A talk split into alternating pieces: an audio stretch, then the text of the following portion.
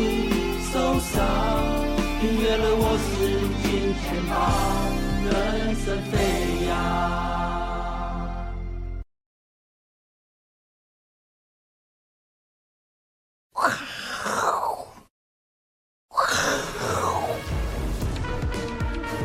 欢迎收看，我是金钱豹，带你了解金钱背后的故事。我是大 K 曾焕文。首先欢迎现场嘉宾，第一位呢是我的报价天王，这个好久不见的朋友，幸福哥，欢迎。第二位呢是在嘉义的大仁哥，欢迎。但是他在线上哦，哈，我刚忘了讲线上的嘉义大仁哥。好，台北股市呢今天在这个选前最后，哎，倒数第三个交易日哦，今天中场跌了六十九点。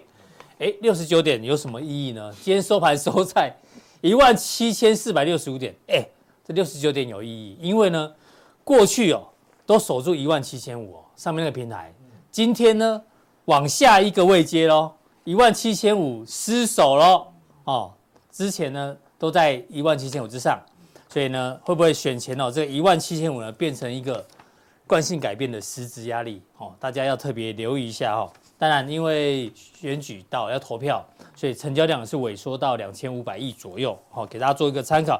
那这个通常哦，如果你想要在选前拿到现金的人呢，今天都会卖股票，因为 T 加二日嘛，今天礼拜三，所以该卖的应该也卖，搞不好明后天哦，因为卖压已经少了，少了一些，也许呢有反弹的机会，是不是这样呢？待会请教两位来宾哦。不过呢。这个幸福哥上来之前呢，先跟大家讲一个好消息，有红包新台币几万块被上好利啊，不是诈骗哦，是真的大放送。为什么呢？好哦，原来是因为疫情，听说有第二波。这个莫德纳 SBB 的疫苗现在打了十万剂，接种率才四趴，那很低诶，平均一百个人才四个人打，而且在台北市来讲很少哦。然后呢，所以呢，为了增加这个打气啊，所以呢。从今天呃，从一月一号到一月三十一号，就是一月份有去施打 SBB 疫苗的台北市民，有机会获得最高一万块的等值礼券，总奖金两百零五万。哎呀，不错啊，赶快去打好不好？因为呢，疫情真的变严重了。因为呢，光上个礼拜哦，新增增新增病例五百一十五例，不少，而且死亡人数，夯不啷当有四十八人呢。哦哟，所以你看哦，这个疫情听说啦，哦，这个。他们说过年可能会有第二波高峰，这是之前的高峰，像这一波高峰，大家要特别小心，好不好？那我们第一位来宾呢，请教到一直都戴口罩的幸福哥。哎，今天怎么没戴口罩？疫情来第二波了呢？没有，一直戴口罩，坐捷运才要戴啊。坐公共交通工具，人多的时候就要戴口罩。对对对，人戴习惯了嘛。对对对。那现在第二波没来啊？嗯，还是理由。对，要小心。我前一阵子。刚好上一波寒流来的时候，也稍微有点小感冒。嗯，对，中标是？嗯，应该应该不是那个，不是那个，不是流呃，不是新冠，就一般的那个感冒，对，就是流鼻水、喉咙痛这样子啦。哎，所以大家还是要，因为最近好像听说又有一波又要变冷了哦，所以大家今天呐十度，十度，明天好像也十度啊。OK，那大家多注意保暖，然后多注意身体健康。好，要注意要注意。对，好，但是更要注意的是这个了。嗯。什么丙种金主避险哈，提高借款利率。对，以前是过年前大家才会这个丙种会先收收伞。是是是，对不对？就现在因为选举关系，也也算是提早收伞了。对，因为提高借贷利率嘛，明明也没有多放一天假，嗯，也是六日而已，为什么？因为担心这一次的选情，对，选情比较激烈，是，对不对？所以呢，所以大户已经开始砍仓喽。哦，哎，你看到如果他们选前就这个砍仓。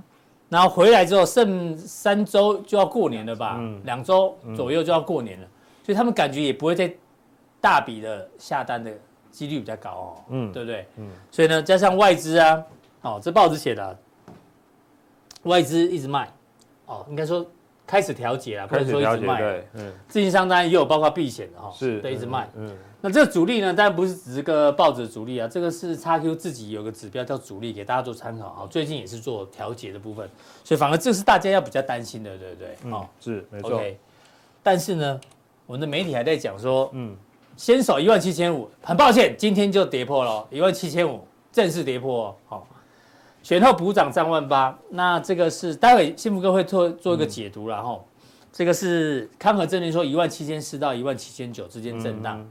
不过呢，国家队这边有媒体说啊，他们只撑不拉，嗯，就是选前呢已经接获高层指示，嗯，只会护盘，但是不会拉抬，哦，剩下这个两个交易日，那买的股票有哪些啊？中钢啦、联电啦，哦，护盘指标，还有 AIPC 概念股，哦，这些英业达、人保、红海、神达、伟创、华金、华邦电、金豪科，哎呦，还有一些部分的金融股，哦，还有船产也有一些给大家做参考。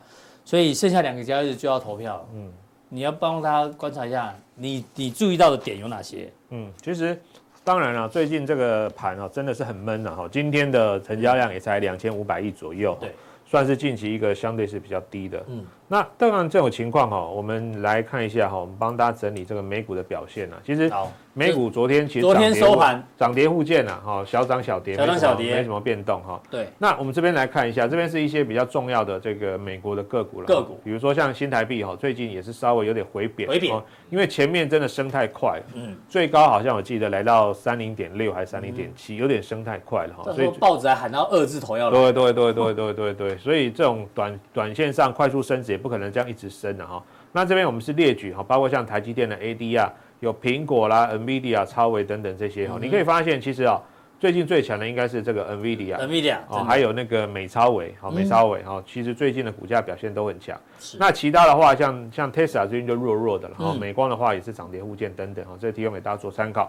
然后另外这边呢，就是有原物料的报价哈，还有一些比如说像运价指数的报价哦，所以最近其实这些变动哦也都。还蛮活跃的了，哦，蛮活跃。所以像我们自己本身，我们在整理资料的话，每天早上哈，我都会把这一份的报表做好，然后就是快速的做。这个这个这是每天早上起来的第一件事，是不是？先把程序、国际股市先对对对对对，原物料啦，对对对，然后个股啦，重要个股啦，对。股市，我们都都已经设定好了，就是一个一个更新就可以马上就，因为如果说你这个这么多东西，你一个一个，现在已经在宣传超省力投资法，对不对？哦，就写在书里面啦，对对，要注意这些的变化，对，要注意这些变化。那当然这个说到做到呢，对，有工具的话做这个就很方便，你就是一个更新，不然的话你说哇这么多字，你一个一个 key 啊，涨跌幅、收盘价一个一个 key 那。真的是 key 到 key 到天荒地老哦，所以有好的工具也是蛮重要的。幸福哥每天起来第一件事情，除了尿尿之后，就赶快看这个东西啊，对，还有喝水，要喝个水，早上喝个温水，温水，对，帮助你的那个那个体内的一个循环。尿尿，喝温水，然后就看是这个国际市场，没错。好，OK，那这张图刚刚这个大 K 他们用过了哈，我觉得是这样子了哈。当然，因为选前啊，最近这些。呃，不管是消息还是昨天哦，突然连发两个国家级警报，大家吓一跳了。对，所以我想，呃，大户投资人或者说这些外资啊，哦，其实你说选前他们要去重压，好像也不会说特别去，不太需要，对不对？对对对对，因为我想，如果在市场比较久的了哈，嗯，就是二十年前，二零零四年曾经发生过一件也是选前的大事，两颗子弹，两颗子弹，对。那我记得是。呃，就选前最后一天哦，这个在在路上突然发生了这个某候选人哦，对，遭遇枪击，哇，这个选完后来回来出来之后，我记得下午的那个魔魔台子就已经先杀了，先杀了，对对对，然后呢，隔天就是不是隔天，礼拜一开盘哦，嗯，大盘期指直接跌停，我们个股看跌停看习惯，大盘看过跳空跌停的真的没看过，所以二十年前那件事情也让大家有点算是。吓到，对，有吓到，而且印象深刻了，非常深刻，非常深刻。这个比那个疫情那一波那时候还严重。疫情那时候，你看到当天最多杀七八，而且它是慢慢慢慢往下杀。那两颗子弹那是直接跳空跌停，而且是第二天还跳空跌停。对，所以只要你在市场上时间够久的，二十年前有经历过，在选前你通常想说还是先看看好了，万一万一有什么，当然这是一个非常。例外的情况，但是大家还是会稍微戒慎恐惧了哈，所以我觉得最近行情比较低迷，比较比较算正常啦。哦，对对对，大家心态变保守也是正常。OK，好，但是呢，除了这个选举面的东西之外，哈，回归基本面，对我们来长期还是要回归基本面的哈。我们来看一下，这是今天报纸有提到，二零二三年的台湾出口全年出口，对对对，全年它在回升的路上，回温的路上哈，预计今年会更好。你好好念哦。是在路上是？对，哦，正在路上，正在路上，对，好，然后预计啊，哈，年增率会六点三个 percent。那大家这样看呢，哈，好像，嗯，觉得说，真的是这样吗？哦，来，我们再把这些资料跟大盘指数来做一个对比，哎，这样比较有感觉，这样就比较有感觉。好，蓝色这一条线就是出口出口总值，对，年增率，年增率。然后呢，黄色这一条线加权指数，大盘的加权指数。哦，所以你可以发现这两者之间有一个非常密切的正正相关，对，正相关哦。通常只要台湾的出口好，当台股呢就会不错，就会跟着涨哦，就会跟着涨。哦，比如说像呃二零二二年，你看哦，嗯，虽然这个时候还在高点哦，就是还在正成长，可是你可以发现它越越来越低，越来越低，越来越低，台股就已经先还没有还没有等到它这个出口正式的翻翻翻成负的，你看台股就已经。当成长率开始衰退，它就跟着下来。对，零轴在这里。对，零年增率还是正的，但是是在衰退中。在衰退中就开始对对对对对，没错。然后呢，现现阶段哦，当然这个哎出口慢慢回来，所以十二月啊，对，还年增十一点八个 percent 啊，这边十一点八，将近四百亿啊。所以你可以发现，你说扣除掉选举这种政治面因素的话，其实台股啊，哦，只要外销出口能够维持一种嗯恢复成长的动能的话，我觉得其实对于台湾来说，今年的。这个景气也好，或者这个呃相关的这个产业，应该还是会走在一个成长的轨道上。哎，那你猜一下，对，明年的这根蓝线会怎么，大概会怎么走？明年有可能的，因为以绝对金额来看的话，哈，其实四百亿算是一个还不错的。所以呢，这个这个动能能不能够延续到年底，当然就是边走边看了哦。因为现在才年年初嘛，哦，所以我想至少上半年呢，现在看到的状况是说，包括像新的呃手机啦。新的这个 AI PC 的推出，其实对于整体的动能，我相信还算是一个比较偏正面的因素哦。但是你说长线能不能够维持到年底甚至明年哦？这个当然就是到时候呃新的数据出来，我们会再持续的做更新。好，所以明明年的这个出口数字的嗯出口总值的年增率基本上是不会像这种趋势，应该是上上下下。对对对，会比较是一个一个区间之内的啦。区间的几率。对对对对对对。那如果区间几率比较高，代表明年指数。大区间的几率也比较也比较高，今年都今年对对对对，没错是这样。刚刚讲都是今年，对，好，给大家做一个是这个大盘的一个参考哦。好，那接下来呢，刚刚你聊到说这个 NVIDIA 很强，是 NVIDIA 现在的市值已经来到一二三四，第四名哦，好，一点三兆美金。那一二名是谁呢？还是苹果跟微软？但重点是要聊一下苹果跟微软，因为苹果呢现在是二点八兆，好，这个微软是二点七兆。差八百六十五亿美金呢，微软就要超越苹果了。这什么概念呢？因为说如果微软市值能够超越苹果的话呢，全部都是 AI 的功劳。所以呢，大家都在关注今年的 AI 元年哦，会不会让微软的市值超越苹果？因为自从二零一二一年以来啊，苹果的市值呢就没有输过微软了。但这一次呢，岌岌可危哦。只要这个 AI 元年一发动的话，因为大家说苹果对于 AI 这一次呢比较落后，布局比较落后。所以呢，这大家要关注哦。哦，你看，辉达也是因为 AI，所以冲到第四名。微软会不会超过苹果，也是跟 AI 有关系。那讲到 AI 的话呢，我们要关注一下这个呢，CES 展好像正在展览中嘛，一月九号开始。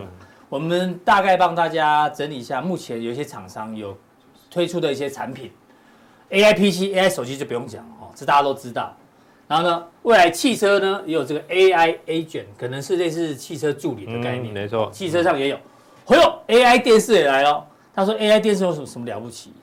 我看了一下内容哦，是说，因为他年轻人哦都不看电视，嗯，都看手机啊。手机是干嘛？打电玩呐、啊，要不然追剧。所以未来呢，AI 电视呢会让你直接可以打手游，直接可以追剧，尤其是体育、体育、体育的节目比较多。嗯所以 AI 电视可能也会引发换机潮哦。好，AI 机器人这是三星推出的，AI 冰箱也来了。这边就是一个冰箱，然后这边一个三十二寸的大荧幕，它可以根据你里面有哪一些食材来告诉你今天晚上要煮什么菜，好，然后营养有哪些，那怎么煮嘞？这荧幕都会秀出来告诉你怎么煮。所以 AI 哦，在这一次 CES 展里面呢，也是主要的重中之重，给大家做参考。那最后呢？二零二四年哦，这个有个媒体在整理哦。二零二四可能是井喷之年，他是说消费性电电子产品会有井喷之年。比如说苹果的 Vision Pro 二月二号在美国会上市哦，小弟刚好那个时候会去，刚好经过，刚好去美国。如果有机会的话，再帮他匹乓 要便宜耶，十万美十万台币啊哈，看情况看情况，好不好？稍微如果有机会的话，好，无线充电，二二在哦，AI Pin 上节目中有讲过嘛，嗯、这个就比较便宜哦，七百块美金，然后用投影的方式嘛。Chat GPT 来到五喽，哦五、嗯、，Cybertruck 也算是一个井喷之年哦，嗯，Xbox 还有 Switch，所以给大家看一下，其实一整年哦科技年。嗯，所以呢，这个台湾刚好是科技之岛，所以呢，我们跟大家讲过，台湾就是 AI 嘛，T A I W A N，只有台湾有 AI，AI，对不对？这名字取得好，所以呢，这个 AI 贯穿一整年，你帮我们观察一下。嗯，当然，因为很多的一些新产品，当然你说初期哦，因为像有的比较贵了，像这个这个 Vision Pro 啊，对，三千五这个换算成台，我帮你买一台，我帮你买一台，啊，我帮你买一台，哇，对，我帮你买，那。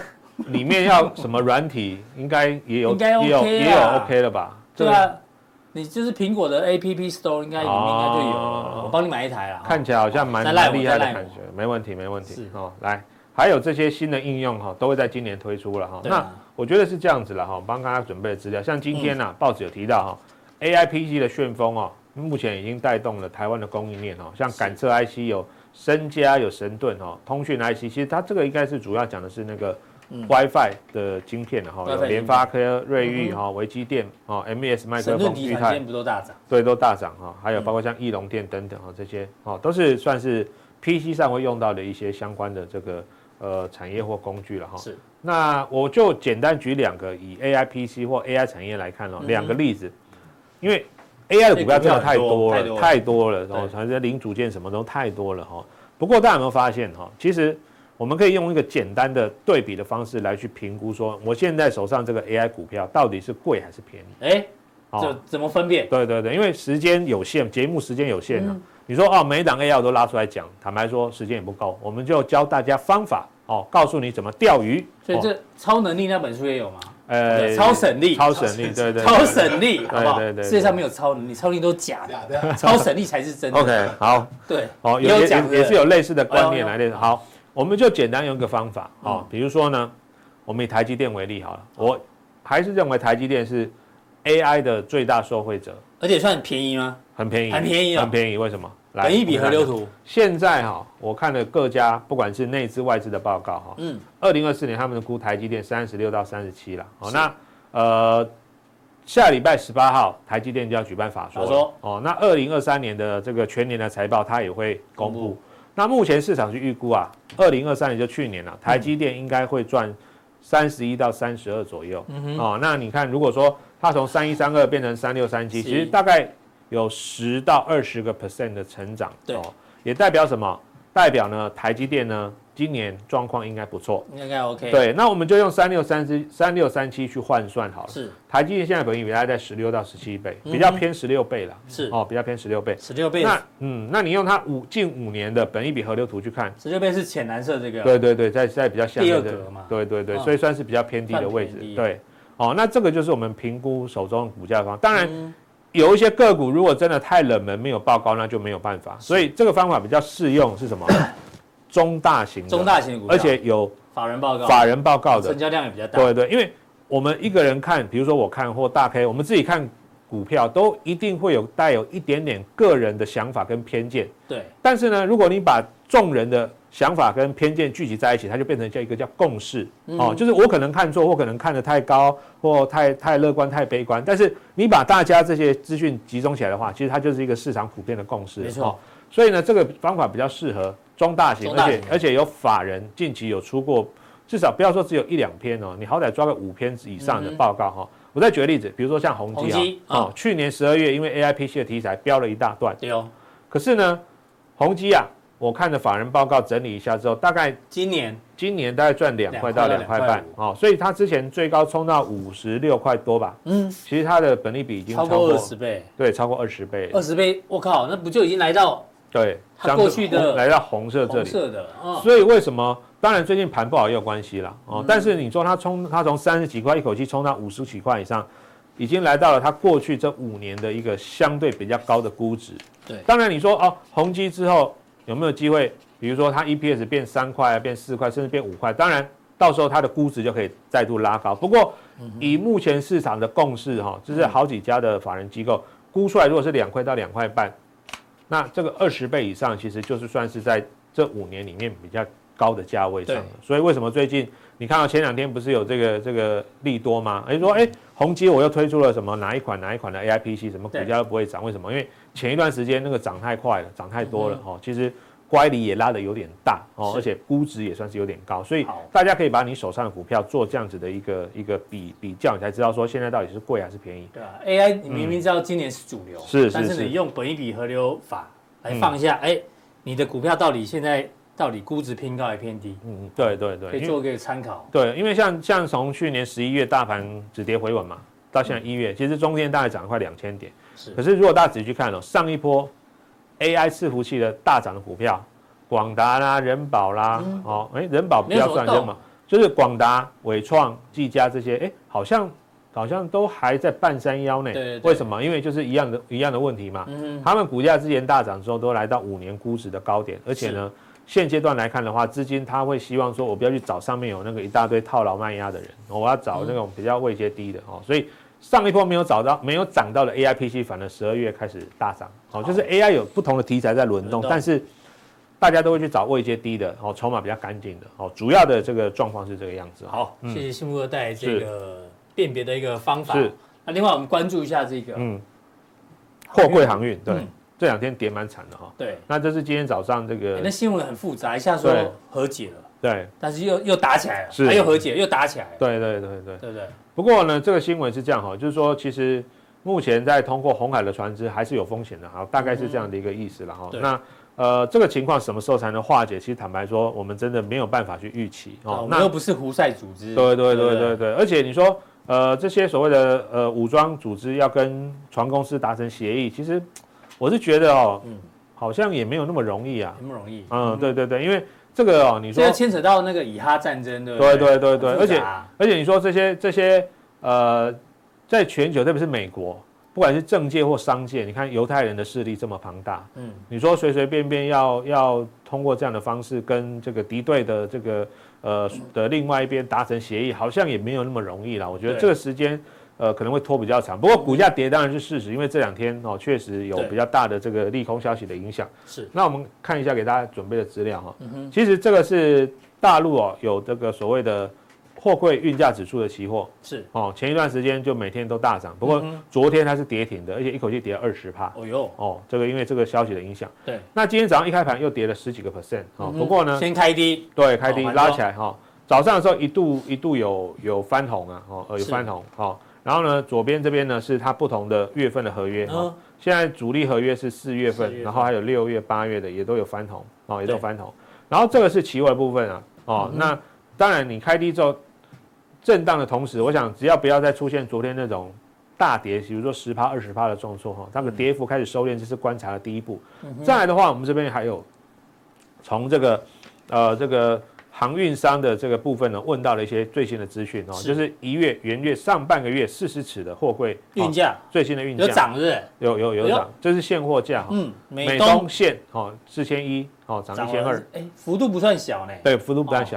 美西美西线也是然后连二八五零涨一千一，地中海线这次更夸张，涨了快一倍。哦哟，哦涨了快一倍哦，然后呢？因为现在现在这个是涨之后的价格嘛，对不对？对对对对对，这样涨快一倍。对对对，然后以巴冲突的话，因为主要主要核心还在以色列嘛，所以即便有有经过的话，以色列呢还是那个时候海法是一个港口哦，他们是不不在那边收柜子的哦，简单来说避开那里就对了。对对对对对，会避开那里，因为怕说你船经过啦会发生什么意外被攻击还是什么之类的哦。对，所以这个是目前的状况。那当然你说呃股价最近这两天跌，我们来看一下，我们来看一下线。看一下线型哈，好，这个应该是在这一个了哈。好，我们先看哪一档？都可以，二六零三长荣。好，长荣的话，今天稍微有有回撤到月线了哈，不过月线稍微有点收脚，最后是跌三块半，跌两趴。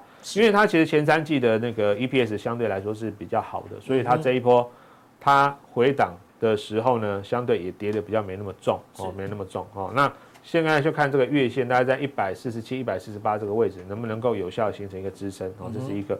那另外我们来看一下二六零九的阳明。阳明。哦，阳明，阳明的话这两天就跌的比较重了。对，它营收已经公布了。对，那我们录影时间，因为它去年的那个运价跟现在的运价其实还虽然虽然虽然有涨，但是呢，十二月其实它的营收 Y Y 还是负的，因为去年的运价是更高嘛，所以可能今天看到这个消息的同时，也是有被影响到了哈。那因为这边有个跳空缺口，而且它月线也失守的话，我觉得这几天呢哈，能它几乎已经快要回到前面的起涨点了哈。不过目前再怎么样看呢哈？呃，如果当然你说利空出来的第一天哦，你可能大概在在这个位置五十三、五十四，你有卖的话，我是觉得或许你低档买的这边小赚出场，本来可以，当然可以赚比较赚比较多了，但是因为那个意外的新闻，对对对对对。然后你说第二天再往下跳，其实它这个位置已经快回到起涨点，可是毕竟运价还是有涨，然后所以我觉得这个位置可能明天就是一个观察点，有没有机会先反弹？哦，这就是一个重点了。哦，所以但是我们提供给大家就是。从期货跟现货的价格来看，期货跌幅有收敛，甚至一度翻红。那现货的价格元月上半上半旬的这个也是调涨的，也是调涨的。好，所以我想短线上，因为包括像选举啦，好，包括像是一些资金回收，甚至包括像这个这个一些利空的新闻影响。但是从基本面的角度来看的话呢？目前看起来，其实状况似乎也没有说想象的那么的，没有那么糟。对了，没有那么糟糕哦。好，完全受到那个新新闻新闻影响面比较大，对对对对对，影响到这个心里面。嗯，OK，好，那待会呢，幸福哥在速效定要跟大家讲十二月营收，我们这边有个图表让大家参考一下。十二月营收创新高的个股，在我们录影时间啊，统计有这些哈，大家做一个参考。那从里面呢？幸福哥哦，还是要帮大家挑，嗯、是这么多里面呢，有哪一些概念跟族群呢？嗯、是他比较锁定的。嗯，当然最重要的是这件事情。是哎呀，嗯，报价天王林信富分析师的超散户投资术。嗯，哦，你们都喜欢的超散户投资投资术，买了就变散户嘛？没有没有，要怎么样让散户脱胎换骨的一本书啊？哦哟，超省力。嗯，哦，就把你里面的方法。学起来就可以抓到主流股，看总监搭配技术面出现了，哎呦，所以我们今天有送是不是？现场对，哎呦，不错呢。哎呀，幸福哥是很很沉，你知道吗？没错，嗯，对吧？超散户投超省力，故意的，让大家记忆才深刻，好不好？好，我们看一下大家留言有哪些哈，到时候哪一些人可能有机会呢？你到位，你加了。好，我问他的问题是什么？你们是用什么方法，是不是？我问的问题在哪里？哦，在这里。嗯，请问你用什么方法来抓主流股？哦，来，我们看大家的留言有哪一些。金科哥说什么？从强势股选族群。哦，从产业基本面的时候，内行的，内行的，嗯，对不对？这不就是那个吗？官方说法，对不对？你问 ChatGPT，他也这样告诉你，好不好？怎么选主流股？强势族群嘛。哦，哎呦，我认真看速效定，搭配幸福科技有没有？嗯，不错，够狗腿，很好，我有印象。正在学习，看其实跟 V 哥一样。好，我们在一类哦，我有大家看一下，这个比较复杂一点。嗯嗯。哦，这就不，这就不太省力哦。嗯。哦，但是大家可以参考。好。速效定定好定满，天天上课。我是金钱豹，哎呦，不错哦。嗯、我都看 V 哥总经理的产业，好。嗯、有人看三大法人买卖超。我是金钱豹，看速效定，看速效定。好，向大师学习，筹码集中，看成交量。OK，嗯，好。所以呢，最简单方式就是看我是金钱豹，嗯、但是也要搭配搭配幸福哥的这一本，好不好？嗯。超散户，超超省力，散户投资术，好不好？嗯，谢谢这个幸福哥带来这个礼物，还有这个分享，请锁定待会的速效力，好吧？谢谢幸福哥，请登上外面者销售冠军宝座啊！外面者宝座是。下一位来宾呢是在线上的谁？大仁哥，大仁哥哦，今天讲了几个族群呢？我们帮大家整理了这个十二月份的营收。刚讲了航运呢，目前我们录影时间之后，阳明公布啊，哦，它是什么？月减年减，哦，状况不太好。然后另外主要是 AI 的部分哦，哎呦，广达月减年减，英业达月减年增，伟创呢月减年减，也不太好啊。宏基月增年增，哦，但是幸福哥刚好大家看那个本益比河流图哦，可能稍微高了一点。好，再来华硕部分是月减年减，人保也是月减年减，所以整体看起来 AI 的营收基本上在十二月的部分并没有特别的好，好不好？不过呢，这个大仁哥哦会从技术面角度帮大家做一个补充，好不好？请看他的一个分享。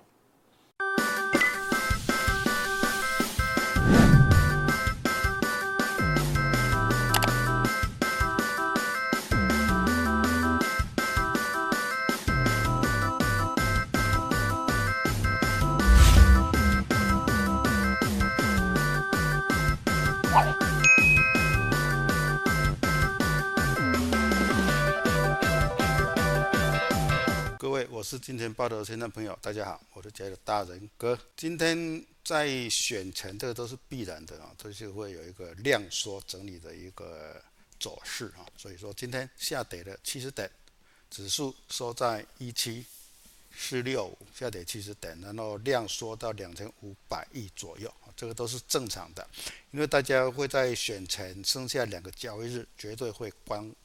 旺啊，当然也包括外资哈，所以说相信说今天外资应该站在一个小卖超哈。今天在普通店的主题呢，就是在所有的整个 FED 的政政策，还有非农就业率等等都已经反映完了。当然就国际间的一些财经讯息来讲的话，算是平稳。所以说今天普通店啊，就以个股的一些消息面跟基本面来跟各位做一个讨论啊，当然就。讨论的重点就是 AI 啊，还有最近跌得比较凶的航运，当然也包括了在国际股市普遍都是在高档震震荡中的一个大陆股市的表现，是我们今天普通定的一个重点。我们来看今天的图卡，跟各位做讨论说明。好，我们今天的普通定的题目就是 AI 飞上天，海运原型 set 啊，上上证伤脑筋。我们来看内容。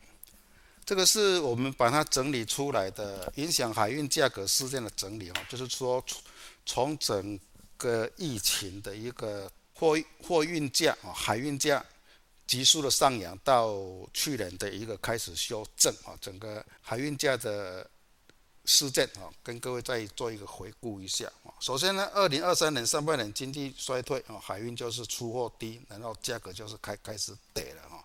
十一月呢，在十一月份呢，在去年的十一月份呢，发生一阵让海运有一个反弹的迹象，就是巴拿马运河它的缺水情形恶化，缺水情形恶化就会想到说，哎，海运量减少，但是它的价格是往上的。好，最近的话是红海危机哈，就是欧洲海运，大家预期说就是从今年的元月份哈会有涨到两倍哈，运力。紧俏啊，持续到春节后，所以说阳明跟万海在在十二月的话就宣布，在上个上个礼拜就宣布说，哦，因为有红海危机的关系，所以说他们宣布船只要绕到好望角哦，估计明年元月份的欧线会大涨啊，这个是造成整个本坡海运价上涨的主要原因啊，就是有两个，第一个是缺水，第二个是红海危机啊。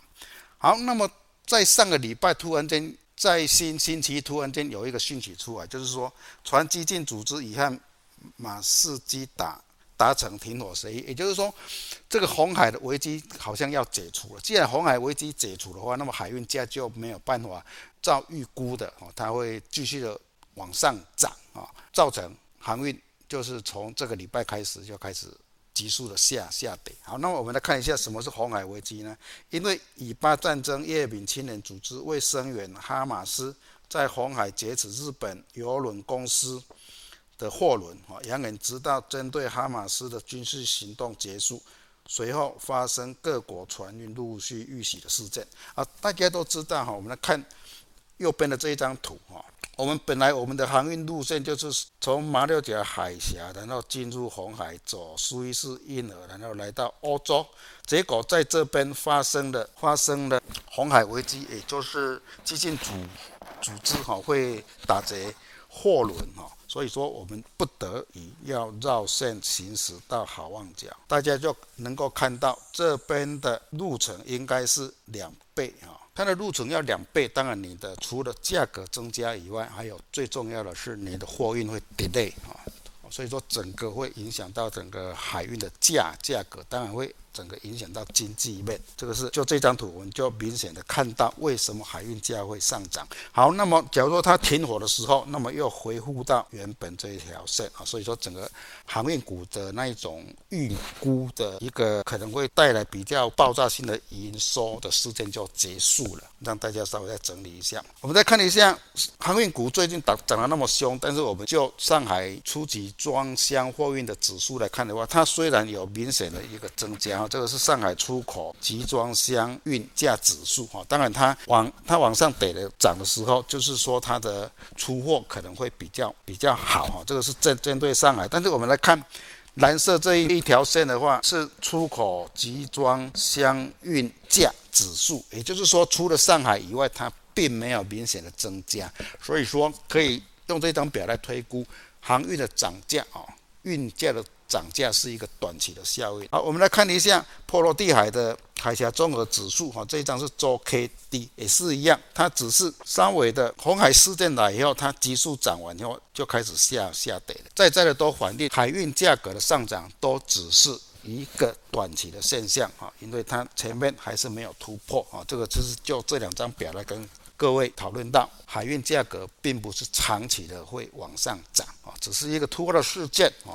让大家有一个想象空间，说哦，航运价格可能在元月份以后会继续的往上走，但是有这两张表啊，跟事件已经快结结束啊，应该就是一个回落的一个时候。好，我们来教学换例来看一下长荣哈，长荣就长荣的换例教教学来看的话，这边就是完全是属于一个价指标背离的一个走势。好，那么指标背离完以后呢，它颈线没有守住，往下回落。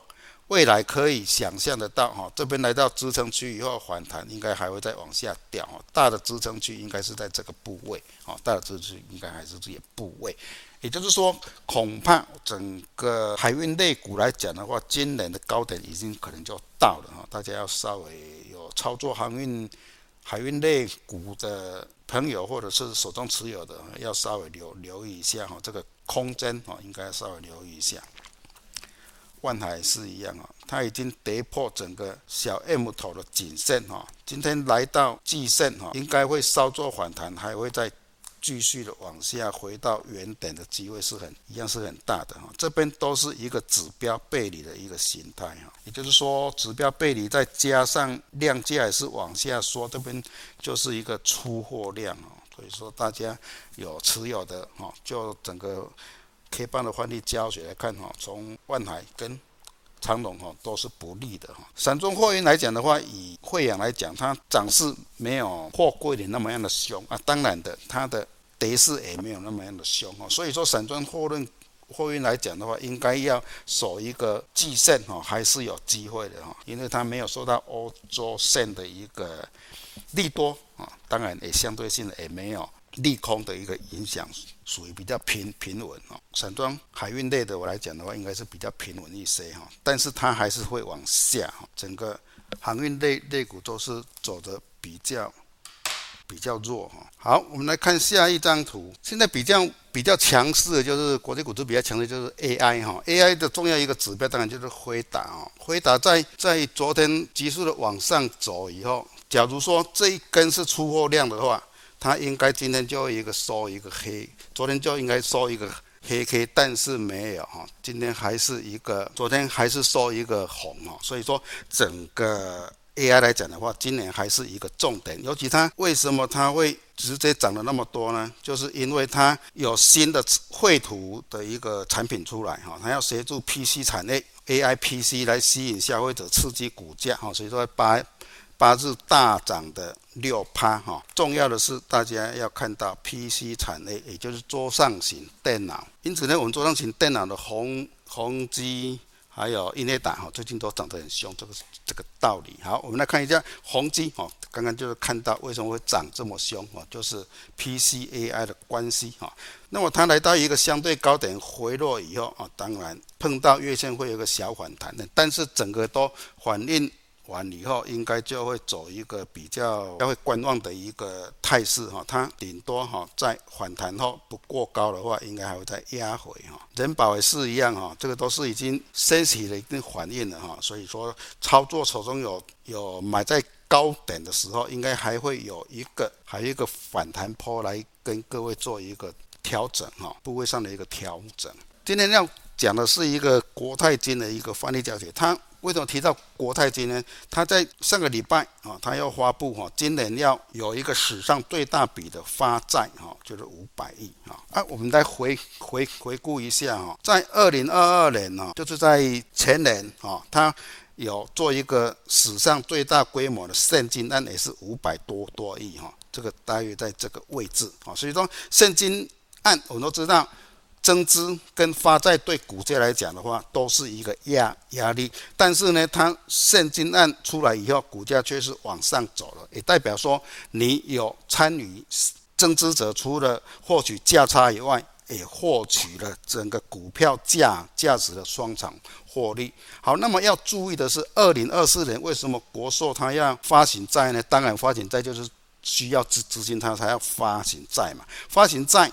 跟现金增资最大的不同是，假如说发行债的话，他喜欢的是股价要怎样往下走；增资的话，参与者是希望股价是往是往上走啊，这个是不一样的。但是都会造成一定的压压力啊。他发债在这个时候发债的时候是一个高点发债的一个时机点，也就是说，它的利息固定，它的股价是在。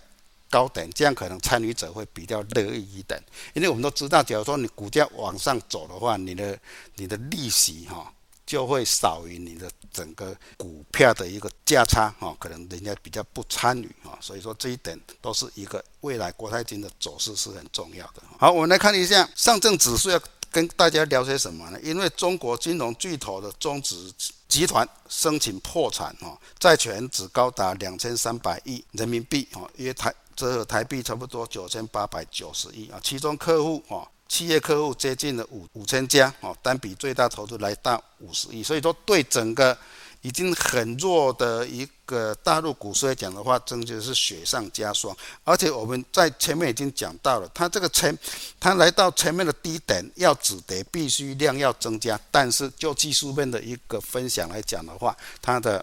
并没有量增加，所以说它要急速的反弹是不容易的哈。好，恒生指数也是一样哈，都没有一个底部大量出来哈，所以说恒生股市要来到前面的低点的机会是很大的。好，我们来看道琼工业指数来讲的话，虽然它有在上个礼拜开始往下修哈，就是年度开始它就往下修，但是它的幅度并不是很快，而且在前天有一个。急速的反弹哈，但但是我这里说这一根高档的 K 棒反弹是反而是一个有一个逃命 K K 线的一个情形哈，大家要注意哈。而且我们来看它整个指标是往下的，有一个指标跟股价是背离的情形。好，纳斯达克来讲的话，在开春以后它急速的一个回回档，它的跌势是比较快的，但是它在。前天有一个长红棒出现的话，急速做反弹。好，我们都知道，股价空头市场最怕的是急是缓跌急涨啊。所以说，就这个技术面来看的话，这边要过是不容易的啊。前面的高点，它还是一个大压的所所在。虽然反弹来到这边啊，大家还是不能够看得太过于乐观。也就是说，它会影响到整个台股的。